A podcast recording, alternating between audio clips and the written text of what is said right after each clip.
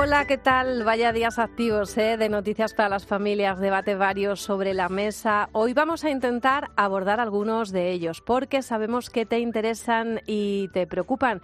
Somos Laura Otón y Amparo Latre y no puedo decir eso de hola Amparo porque los virus también han entrado en esta familia y Amparo pues anda recuperándose por ahí, así que le hemos dicho, mira, hasta que no estés completamente recuperada, por favor, no vuelvas porque ya sabes que los virus se pasan de familia en familia y nos queremos mucho, sabes que hablamos en familia, pero oye, cada uno con sus virus. Bueno, ¿qué tal está la familia? Me gustaría compartir contigo uno de esos momentos que hemos vivido en casa. Luego lo vamos a hacer porque es uno de esos momentos que tenemos que pasar y que hay que abordar por partes iguales. Es la entrada en las redes sociales de nuestros adolescentes, ¿no? Han sido también unos días en los que ha habido polémica con el tema de los exámenes que por ley en Valencia, como bien habrás leído, escuchado y visto por todos los sitios, van a obligar a los profesores a que entreguen esos exámenes a las familias para su revisión.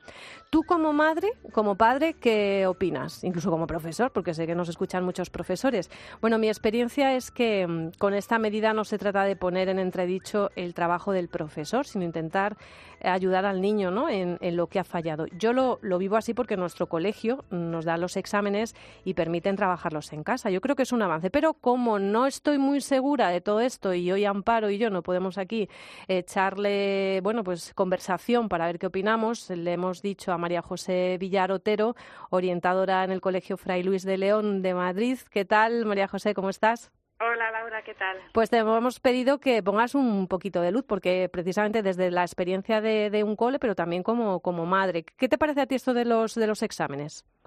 Bueno, realmente el poder ver los exámenes que hacen los niños dentro del aula siempre es positivo porque, bueno, da sensación también de transparencia, de colaborar juntos, de, de, poder ver los errores que pueden cometer los niños en un examen, de poder aportar algo al aprendizaje.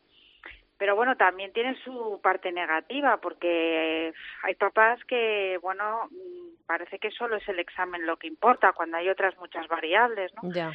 Entonces, el hecho de tener un examen y pelear por una décima o fotocopiarlo para después hacer 20 mm, veces el examen en casa hasta que nos salga bien también se también ocurre. ¿eh? Sí, o sea que hay padres que llegan también al extremo de una mala utilización, ¿no? Yo hablaba de que puede ser bueno si se hace una buena mm. utilización de ello, claro. Sí, desde luego positivo es y es algo de compartir y es algo de, de mejorar eh, y de colaborar padres, eh, colegio, eh, para que los niños mejoren, ¿no? Pero es que no nos olvidemos que el examen no es siempre lo último, hay muchas otras cuestiones en medio, ¿no? Y le damos a veces un gran valor eh, como si fuera al 100% y no, no debe de ser así. ¿eh? Hay otros eh, factores que, que también cuentan a la hora de, eh, de valorar, porque a mí evaluar es una palabra que no me gusta, me gusta más valorar.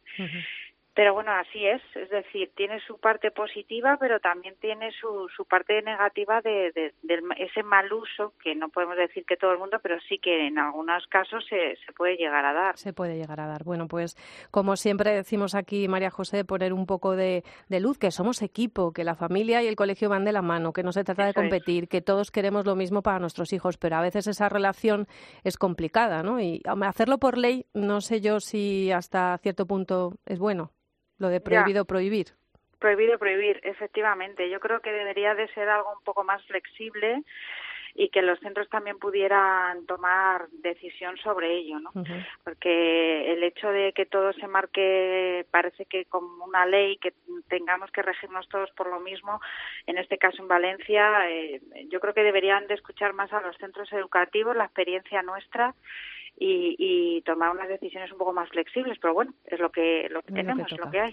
bueno, pues nada, María José, muchísimas gracias como siempre por atender la llamada de hablar en familia y ya sabes que, bueno, siempre recurrimos a ti cuando queremos saber qué pasa en, las clases en, en, el colegio. Muchísimas gracias. Un abrazo. Gracias a vosotros. Adiós, adiós.